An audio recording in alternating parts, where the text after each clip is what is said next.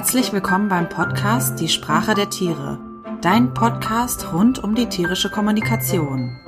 Hier kannst du die Sprache deines Tieres lernen, sodass ihr euch besser versteht und verstanden fühlt. Und nun wünsche ich dir viel Spaß bei der kommenden Folge.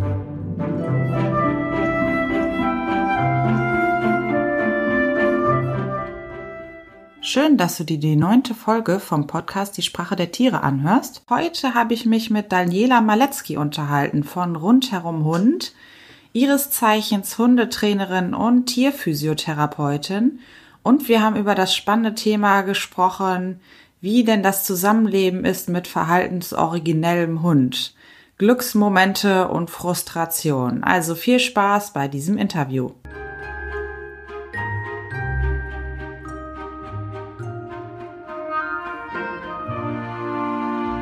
Ja, herzlich willkommen, liebe Daniela, beim Podcast Die Sprache der Tiere. Wir haben uns ja schon vor ein paar Wochen persönlich kennengelernt, was mich sehr gefreut hat. Das hat mir schon sehr viel Spaß gemacht und haben da ausklamüsert, dass wir auf jeden Fall mindestens drei Folgen zusammen machen werden. Ähm, ich kenne dich ja jetzt schon ein bisschen, aber die Hörerinnen und Hörer noch nicht. Stell dich doch mal kurz vor, bitte. Ja, erstmal danke, dass ich dabei sein sehr darf. Gerne. Das freut mich total. Ähm, ja, mein Name ist Daniela Maletzki. Ich bin Hundetrainerin, hauptberuflich jetzt seit 2011 und so seit circa zwei Jahren auch Hundephysiotherapeutin. Ich habe meine Hundeschule, mobile Hundeschule und mobile ja, Fahrpraxis quasi für Tierphysiotherapie, Hundephysiotherapie in Castro-Brauxel und in der Umgebung. Und ähm, versuche so ein bisschen Hunde, Physiotherapie, Hundetraining miteinander zu kombinieren, weil ich finde, das ergänzt sich super und das passt super ähm, zusammen. Ja, und aktuell gehört zu mir ein Hund, äh, ein fast zwölf Jahre alter deutscher Schäferhund. Ähm, ja, und auch da ergänzt sich Physiotherapie und Hundetraining wunderbar miteinander. Das kann ich mir Weil er nämlich äh, ja. weder gesund ist noch äh, sehr einfach war. Mhm. Ja, ja, das prima. zu mir.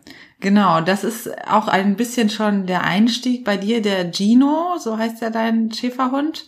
Ähm, ja. Ich habe auch schon hier häufiger mal gesagt, dass ich eine kleine Hündin habe, die heißt Annie. Und wir haben uns für unsere erste Folge überlegt, wir wollen gerne übers Thema, ja, reißerisch, äh, Hund daheim, Glück allein, Fragezeichen, Ausrufezeichen sprechen, nämlich so ein bisschen, äh, wenn es vielleicht doch nicht ganz so rund läuft, wie man sich das vorgestellt hat. Und ja. da wollte ich dich auch nochmal fragen, das war ja auch so ein bisschen der Grund, warum du deine Ausbildung äh, zur Hundetrainerin angefangen hast. Wie kam es dazu? Ja, also ich hatte äh, den Gino halt, den habe ich auch äh, von klein auf. Das klappte auch anfangs alles wunderbar, bis halt, ähm, ja, so die Zeit der Geschlechtsreife, ne? die heiße Phase, die Pubertät, dann klappte es nicht mehr so wunderbar. Ähm, ich war zu dem Zeitpunkt ähm, ja gerade quasi mit der Ausbildung angefangen und wusste da natürlich noch nicht so viel. Ähm, aber so dann im Laufe der Ausbildung, ja, hat es mir einfach auch geholfen, diese Ausbildung zu machen, den Hund besser zu verstehen. Mhm. Ähm, ich habe darüber hinaus dann natürlich viele, viele ähm, Fortbildungen, auch speziell zu unserem Thema, ähm, dann nochmal besucht oder mich äh, viel dazu auch belesen. Also bei Gino war das Problem halt eine Leinenaggression. Mhm. Ähm, ja, und so kam das dann, dass ich mich immer mehr damit beschäftigt habe, dann die Ausbildung beendet habe, ähm, ja, mich so ein bisschen darauf spezialisiert habe auch.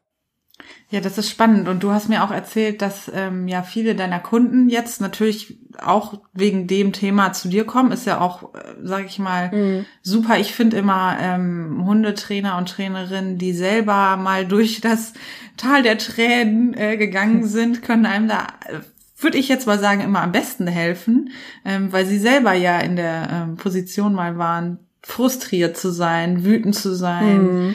äh, zu merken, oh, das habe ich mir irgendwie alles anders vorgestellt. Ähm, ja, erzähl doch vielleicht ein bisschen mal, wie wie es so bei euch war, wie ähm, wie war die Spitze des Eisbergs und ähm, wie ging es dann weiter?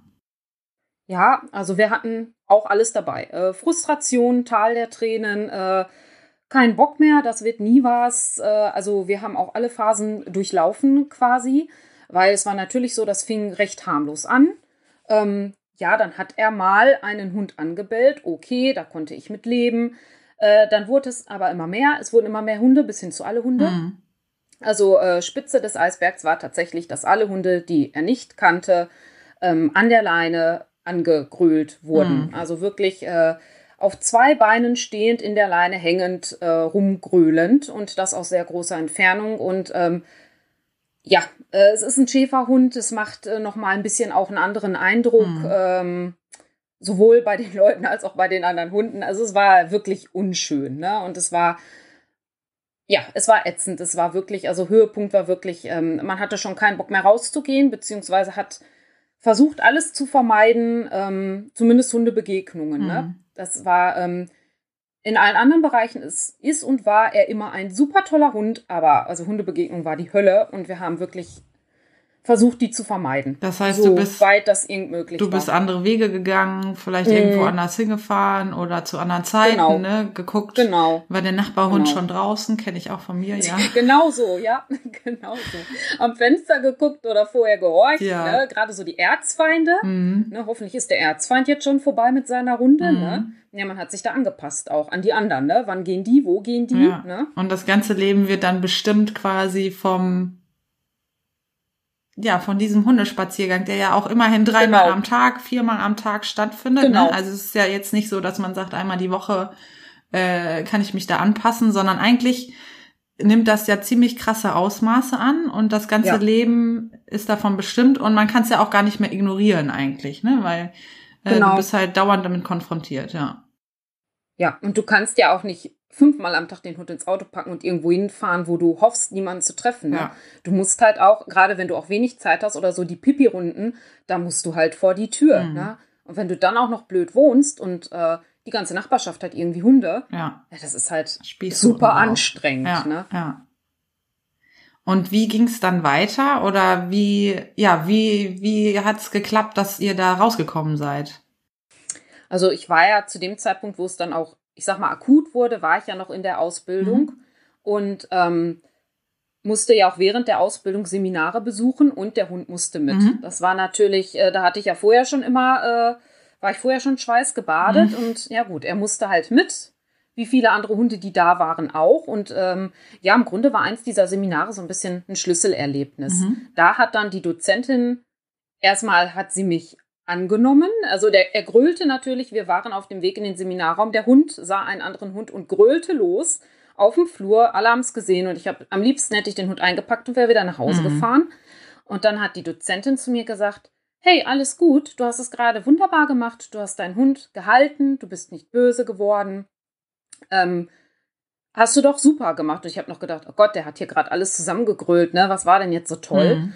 Und die hat uns quasi da abgeholt und hat mir dann auch während des Seminars, obwohl es gar nicht äh, Thema war, geholfen und gesagt, mach doch mal so und so und guck doch mal so und so.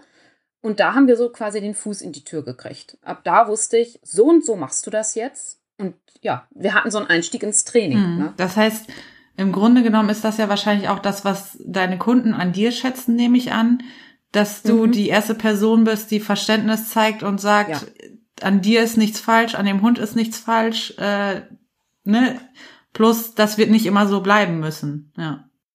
Genau, ja. Also es ist, ähm, ja, viele haben dafür kein Verständnis. Also ob das jetzt andere nicht-Hundehalter oder Hundehalter sind, wenn da ein Hund losgrölt und sich aufführt wie eine wilde Bestie, die Leute haben da kein Verständnis mhm. dafür. Mhm. Ne? Schon gar nicht, wenn sie selber einen recht unproblematischen Hund haben.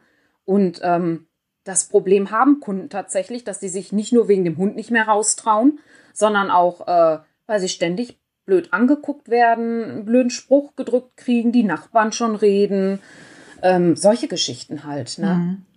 Das habe ich, habe ich auch erlebt. Auch das, was du gerade gesagt hast mit, ähm, dass Leute, auch gerade Hundehalter, wo man denkt, ja, okay, die haben auch einen Hund, die müssen ja Ausdrucksverhalten können eigentlich, mhm. ne? Die müssen erkennen, das ist jetzt ein äh, unsicherer Hund, deshalb schreit er hier alles zusammen, ähm, dass auch die ja mit Unverständnis reagieren. Ähm, Total. Und ja, man sich da irgendwie ziemlich alleine vielleicht auch fühlt, ja.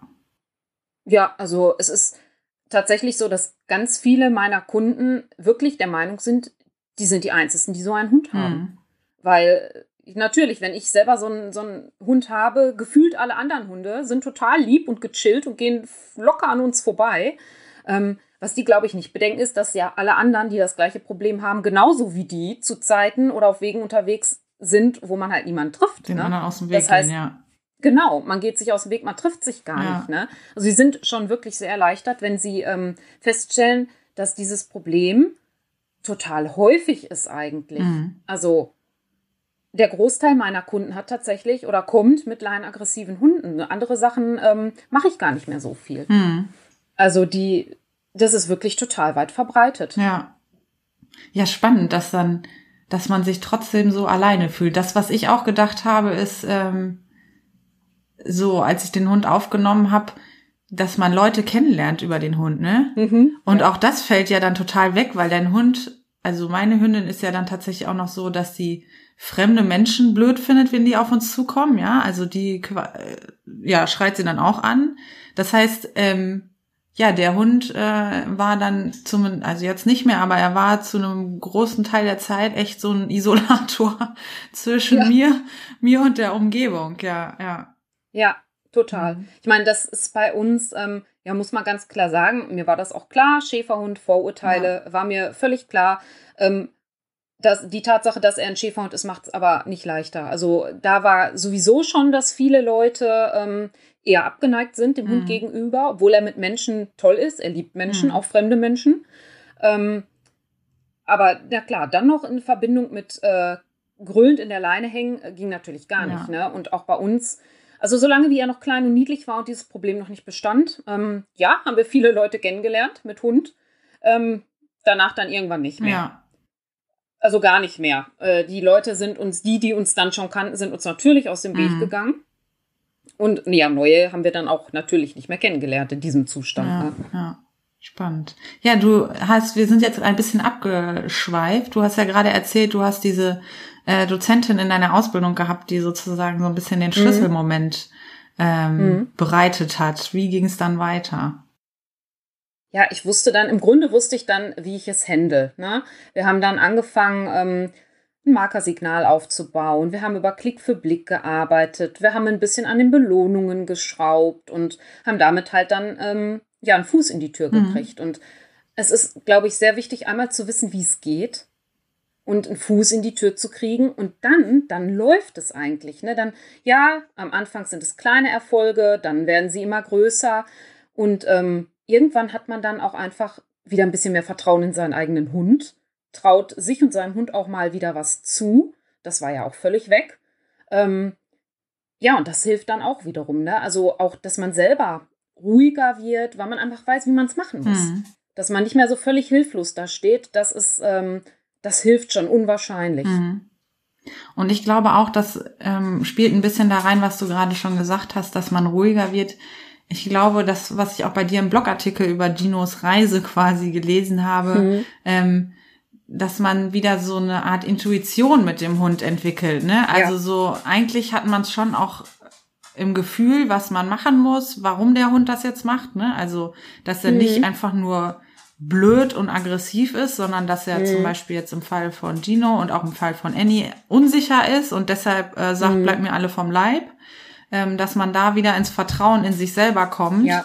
und ähm, dann vielleicht auch leichter mit den ähm, Kommentaren umgehen kann, die man dann Ja. so äh, gut Ja. oder nicht gut gemeint kriegt, ja. Ja, ja, das ist auch, also ich sag auch meinen Kunden, schafft euch echt ein dickes Fell an, ne? Also, weil man bekommt ja wirklich von gut gemeinten Ratschlägen, das ist ja dann echt noch nett gemeint, bis hin zu, wer weiß was an den Kopf geschmissen, ne? Und ähm, jeder weiß es sowieso besser. Grundsätzlich ist ja immer, also der Hund ist sowieso böse und du bist schuld daran, dass der Hund böse ist, ne? So ganz vereinfacht Mhm. mal gesagt. Und das bekommst du dann auch, äh, ob du willst oder nicht, von den Leuten so an den Kopf geschmissen. Ne? Von, ähm, ja, dem musste mal richtig zeigen, äh, Mhm. ne? wer hier der Chef ist, bis hin zu, der ist ja nur nicht vernünftig ausgelastet oder mit dem musste mal dieses und jenes und das klappt dann auch oder der ist einfach nur nicht erzogen. Und was weiß ich nicht alles, Mhm. was du dir dann anhören musst, einfach auch. Ne? Ja, es ist echt schade, dass die Leute äh, schnell dazu übergehen, ähm, was zu sehen, was sie denken, was da wäre, anstatt mhm. sozusagen natürlich darüber nachzudenken, dass jede Situation komplex ist, dass du ja unter Umständen zum Beispiel mitten im Training sein könntest. Ja. Ne? Ähm, dass du schon auf dem Weg der Besserung bist und dann ist das natürlich auch echt äh, demotivierend, ja. Ja, total. Zumal sie urteilen ja im Grunde ohne irgendetwas zu wissen über mich, über den Hund, über ja. die Vorgeschichte, über irgendwas. Du kriegst sofort den äh, Stempel aufgedrückt, ohne dass da mal irgendjemand vielleicht fragt, ja, woher kommt denn das? Was, was hat er denn eigentlich? Mhm. Ne? Und ähm, ja, es nervt auch manchmal. Also ähm, gerade dieses, das ist ja, der ist einfach nur unerzogen. Ähm, also natürlich bin ich nicht immer so objektiv, wenn es um meinen eigenen Hund geht, aber ähm, dieser Hund ist wunderbar erzogen. Der kann alles, was ein Hund können muss und noch viel mehr. Und trotzdem war der Hund nicht unproblematisch. Mhm. Ja, ich habe ähm, festgestellt, ich habe ja jetzt Annie ungefähr zwei Jahre. Und ähm, als ich sie kennengelernt habe, sie ist mein erster Hund, war ich auf der Pflegestelle und da war sie auch super süß und so. Und diese, dass sie ein unsicherer Hund ist, habe ich dann sozusagen äh, über den schweren Weg des Realisierens, was da eigentlich mit mir und ihr passiert, gelernt. Ähm, mhm. Ähm, und habe dann auch festgestellt, ähm, dass trotz alledem viele Hundehalter, auch wenn sie einen Hund haben, einen unsicheren Hund eigentlich gar nicht erkennen können, ja. Also, ja. dass sie eigentlich grundsätzlich Hunde in äh, friedlich und lieb und aggressiv und mhm. laut unterteilen. Genau. Und ja. dass dieses ja, diese Eigenschaft der Unsicherheit, also dass der Hund mit einer Situation überfordert ist, warum auch immer, sei es jetzt, äh, weil er Schmerzen hat, so wie bei Annie das häufig war, ne, dass sie dann so äh, präventiv aggressiv nach vorne gegangen ist und gesagt hat, ey, bleib mir vom Leib, äh, ich habe keinen Bock auf, dass ihr in mich reinrennt und ich Schmerzen habe, oder wie bei Ginos Fall vielleicht, weil er äh, das als letzten Ausweg gesehen hat, weil er sonst mhm. nicht mehr weiterkam. Ne? Ähm, ja. Finde ich spannend, also war für mich dann so eine ähm, Erkenntnis, wo ich dachte, okay, das hätte ich gedacht, dass das jeder Hundehalter irgendwie einschätzen kann, ob der Hund jetzt unsicher ist oder warum er das macht, ja. Ja, eher das Gegenteil, ne? Also es gibt ja wirklich viele Hunde, wo du, wenn du Körpersprache lesen kannst, dies, oh, der hat aber jetzt gerade irgendwie ein Thema mit welcher Situation auch hm. immer. Nur viele werden halt nicht laut, ne? Die, äh, da, da merkt man es nicht. Ne? Ja. Also Gino ist halt jetzt der Kandidat, der wird dann halt laut. Genau. Ne? Und das ist auffällig. Ja. Und bei vielen anderen fällt es schlicht nicht auf, ne? Ja. Ähm, dass da vielleicht auch eine Unsicherheit besteht. Ja, genau. Ja. Apropos äh, laut werden, das, was mir auch aufgefallen ist, ich weiß nicht, äh, wie das bei Gino ist. Ähm, wir sind manchmal so in Hundesituationen reingekommen, ich sag mal, ähm, leider gerade Typ Labrador ist dann ja auch ein bisschen aufdringlicher. Ähm, Andy hat dann schon auch ich habe mich ja dann sozusagen weitergebildet im Thema Ausdrucksverhalten des Hundes. Sie hat dann schon auch äh, ne, Zeichen gesendet, sie hat die Lefzen hochgezogen, sie hat geknurrt, sie hat mit dem Kopf so nach hinten geguckt. Und manche Hunde sind da ja so ein bisschen stumpf. Nur das, was ich als Halterin dann auch schwierig finde, ist ja, mein Hund ist dann trotzdem derjenige, der laut wird und nicht der Labrador. Das heißt, mhm. dieses Gekläffe ist ja das, was als negativ wahrgenommen wird und nicht das Aufdringliche. Also wenn, ja. wenn wir jetzt äh, das in so eine Menschensituation übertragen würden, dann wäre das ja so, da kommt so ein fremder Spaziergänger auf mich zu im Park und fängt an, mich abzuknutschen. Klar würde ich den anschreien. Und dann würden auch alle sagen, ey, was macht der denn da, ja? Und ähm, mhm. beim Hund ist das dann so, warum schreit der denn so? Ist doch nichts passiert, mhm. weil halt, genau wie du sagst, halt äh, da das Wissen leider häufig fehlt ähm, über das genau. Ausdrucksverhalten, genau. ja. Ja, ist total häufig so, ne? Also Hunde kommunizieren, kommunizieren ja schon subtil, aber auch schon auf größere Distanzen miteinander. Mhm. Und es ist sehr häufig so, dass, also ja, ich gebe meinen Kunden das auch immer so ein bisschen ähm, mit, dass sie so ein bisschen ähm, Ausdrucksverhalten auch äh, verstehen können, weil die tatsächlich immer meinen, es wäre ihr Hund. So, denen ist das immer ganz wichtig, dass ihr Hund nicht angefangen hat und dass ja. er nicht derjenige ist, der äh, eigentlich ähm, sich da kloppen möchte oder ja. so. Ne? Das ist den Leuten immer ganz wichtig. Und ähm, tatsächlich ist es ähm, häufig so, dass ähm, ja der andere Hund Aggression auslöst, weil er eben von Weitem schon fixiert oder sich aufbaut oder eben dann unangeleint reinrauscht und solche mhm. Geschichten halt. Ne? Und dass sich der ähm, laute, aggressive Hund in dem Moment eigentlich nur wehrt, verteidigt, darauf reagiert mhm. und gar nicht der Initiator ist eigentlich. Ne? Genau, ja, voll wichtiges Thema, ja. Als ich das äh, festgestellt habe, ähm, hat sich mein Blick geändert, ja. Also ich ja, habe genau. irgendwann, ich hatte immer mehr, auch mega große Probleme, so apropos reinrauschen, mega große Probleme damit, äh, meinen Hund auch zu blocken, einen anderen Hund, ne? So ein fremder Hund, der mhm. dann so mhm. angepest kam, mich mal dazwischen zu stellen und den zu blocken, weil natürlich, oder was heißt natürlich, aber mir ist es häufig dann ähm, widerfahren, dass die Hundemenschen, denen dieser Hund gehörte, dann leicht angesäuert reagiert haben. Warum mhm. auch immer. Sei es, weil sie vielleicht gemerkt haben, der Hund hört halt nicht ne, auf sie und ich muss da jetzt als fremde Hundehalterin, mach sie darauf aufmerksam oder so. Ähm, aber das kann ich auf jeden Fall jedem mitgeben. Ähm, es geht ja darum, dass es dem eigenen Hund gut geht. Und diese Disharmonie fällt uns, glaube ich, schwer auszuhalten. Das ist aber eine Übungssache, habe ich festgestellt. Ja. Und ähm, ja. das Schöne ist ja, je häufiger man das macht in den richtigen Momenten, desto mehr vertraut der eigene Hund einem. Und das bringt ja auch mhm. wieder was zur Entspannung der Situation. Ja. ja, generell. Also wenn du selbst und der Hund A natürlich Fortschritte im Training machen und du dann aber auch die Situation einfach anders, besser, richtiger einschätzen kannst. Ja. Ne? Und dann auch weiß, was kann ich meinem Hund jetzt zutrauen oder braucht er gerade meine Hilfe? Und ja, wenn du tatsächlich ähm, weißt, dass du anderen Hundehaltern auch mal äh, sagen darfst, so geht das jetzt nicht. Mhm. Ne? Bitte rufen Sie den Hund zurück, bitte leihen Sie den Hund an, gehen Sie weiter, äh, ja, lassen Sie uns in Ruhe. Ne? Das ist sehen, auch. Ja. Äh, Genau, das ist auch so ein Punkt, ne? Ja. Dass man ja eigentlich nicht mit anderen Hundehaltern aneinander geraten möchte.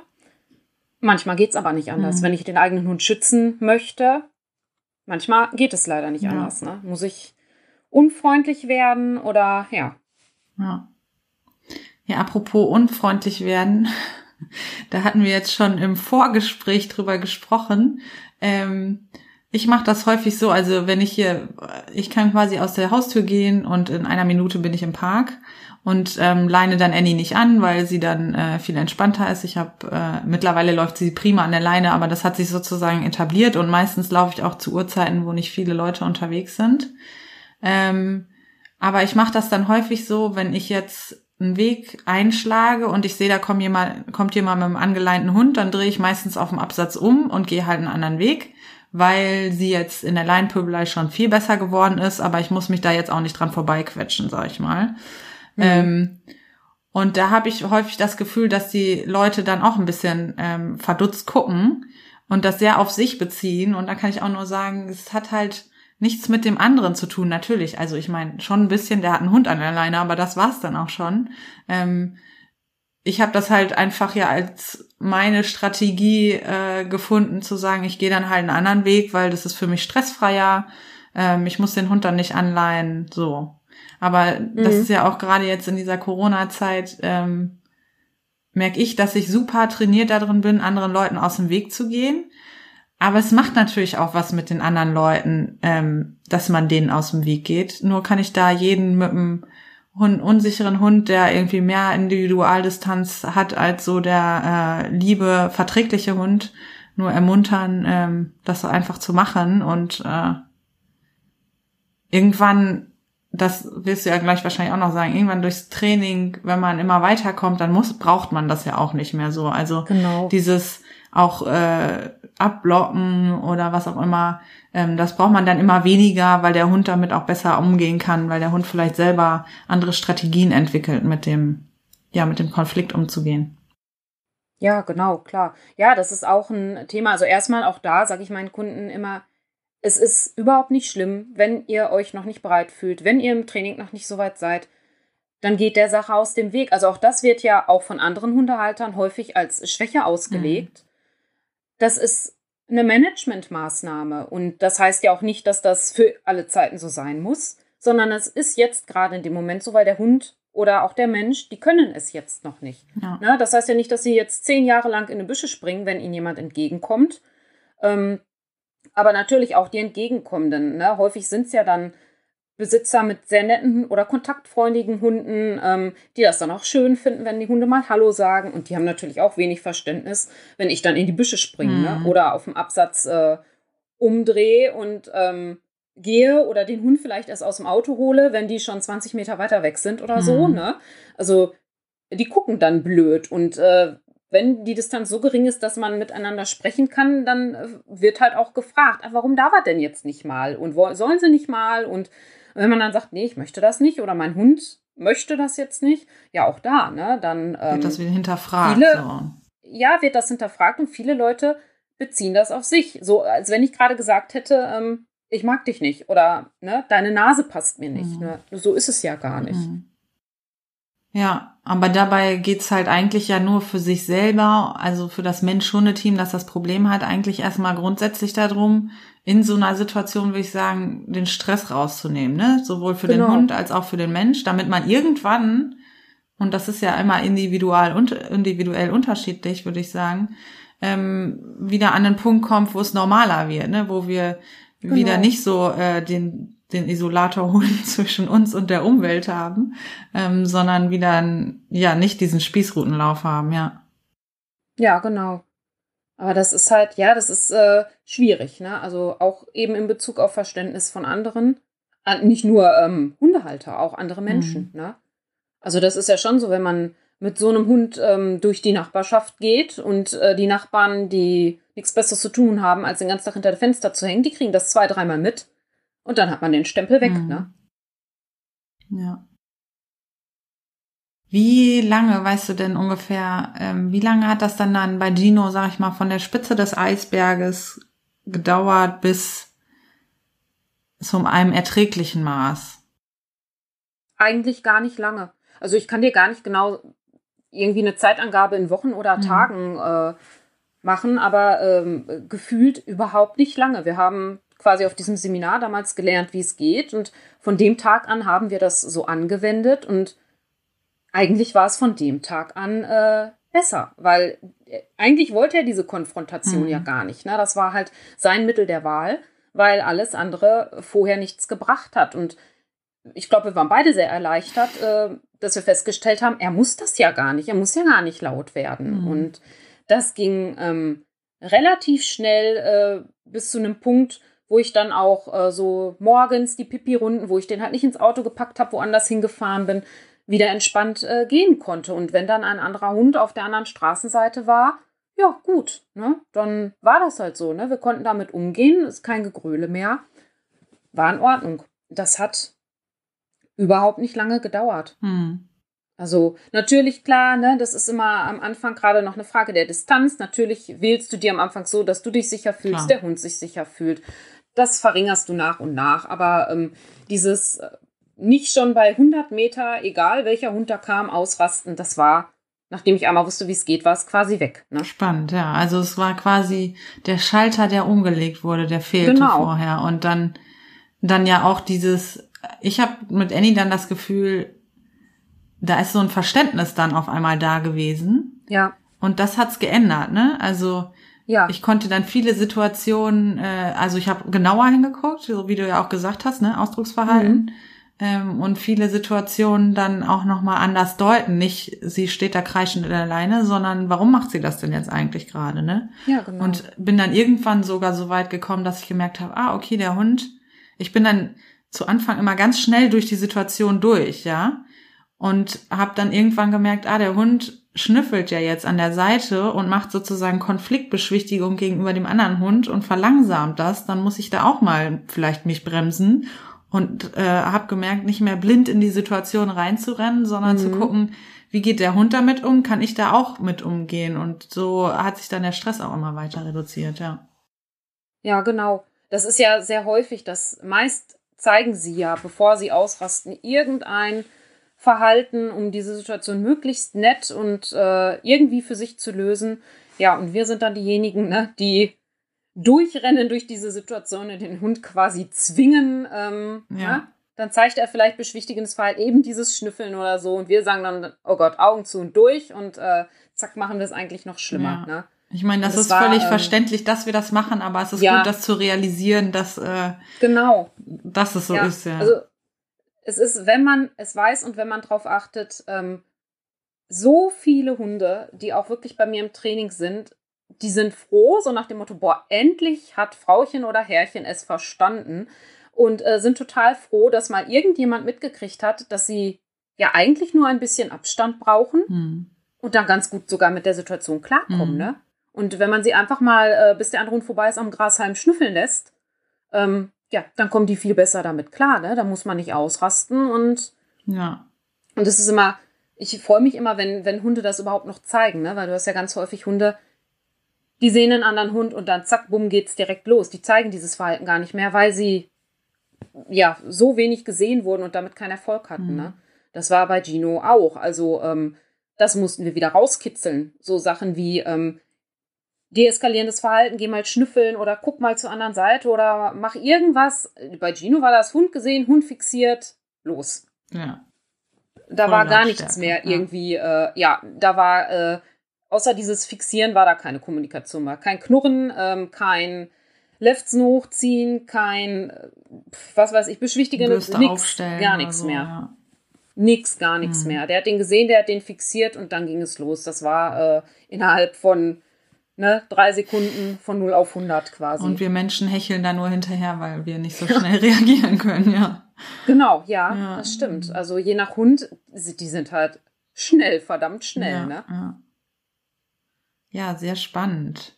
Ja, ich würde sagen, wir reden, glaube ich, schon ein wenig. Ähm, es war sehr spannend. Hast du noch irgendwie was äh, so als Wort zum Schluss, äh, was du Leuten mitgeben möchtest, die vielleicht in der Situation jetzt gerade mega oben auf dem Gipfel sind und denken, boah, es gibt keinen Weg runter, ich werde für immer hier oben äh, verhungern sozusagen. Also ich werde immer einen rumpöbelnden Hund haben oder einen, ja, sonst wie unverträglichen Hund.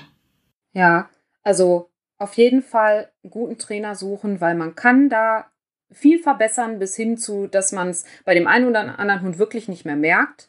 Und eben ganz, ganz wichtig, nicht so viel auf die anderen hören. Die kennen dich und deinen Hund nicht, die wissen nicht, was da vorgefallen ist, die kennen eure Geschichte nicht.